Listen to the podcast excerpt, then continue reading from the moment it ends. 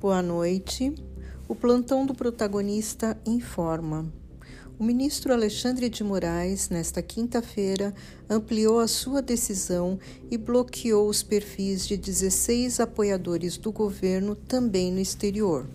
O Twitter já se manifestou contrário à decisão e disse que vai recorrer desses bloqueios, alegando desproporcional sob a ótica da liberdade de expressão.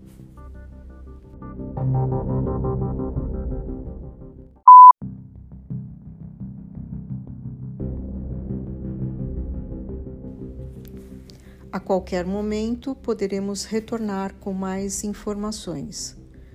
O plantão do protagonista informou.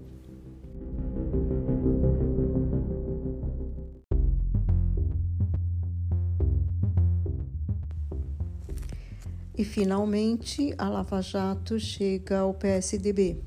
A Justiça Eleitoral aceitou denúncia e Geraldo Alckmin vira réu por Caixa 2, corrupção e lavagem de dinheiro.